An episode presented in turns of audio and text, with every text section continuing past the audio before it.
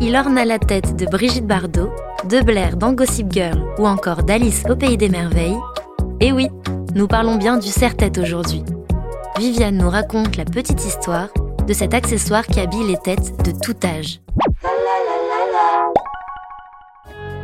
Le serre-tête est à la base un accessoire de mode réalisé en étoffe et attaché autour de la tête afin de maintenir les cheveux ou de réaliser une couronne. Il est porté dès l'Antiquité par les Grecs et les Romains et même par les hommes. Il pouvait être en or ou en feuillage, rappelez-vous, les couronnes de laurier.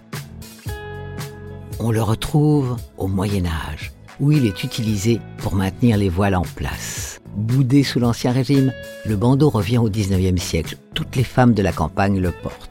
Sorte de petit sac de toile, il est coulissé derrière et fortement serré sur la tête. Les femmes d'un certain rang ornaient leur tête d'un certain diadème dès l'enfance.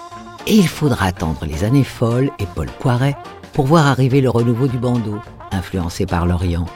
À cette époque, il était large, en strass et serti de plumes décoratives sur le côté et se portait sur le front, comme les danseuses de Charleston illustrées par Berenice Bejo dans The Artist, ou encore Carey Mulligan pour Gatsby le Magnifique. Dans les années 60, c'est Brigitte Bardot et le mépris de Jean-Luc Godard qui a relancé la mode du bandeau et toutes les jeunes filles en portent. Puis ce sont les années 70 et le look hippie, le serre-tête est fin, tressé avec des plumes qui pendent sur les côtés, couronnant des cheveux longs aussi bien chez les hommes que chez les femmes, pas de jaloux. Deux options s'offrent à vous. La première, faussement traditionnelle comme chez Chanel où le serre-tête permet de soigner un look bobo. La seconde, plus romantique et méditerranéenne à l'image de la Donna de Dolce Gabbana avec des couronnes de fleurs baroques et des foulards aux couleurs vives.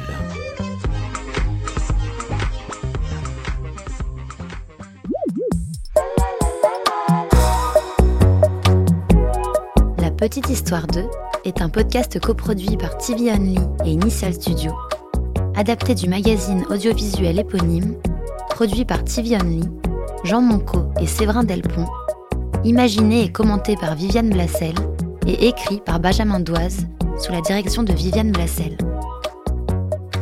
Production éditoriale, Sarah Koskiewicz et Louise Nguyen, assistée de Sidonie Cotier. Montage et musique, Johanna Lalonde avec les voix de Viviane Blassel et Louise Nguyen.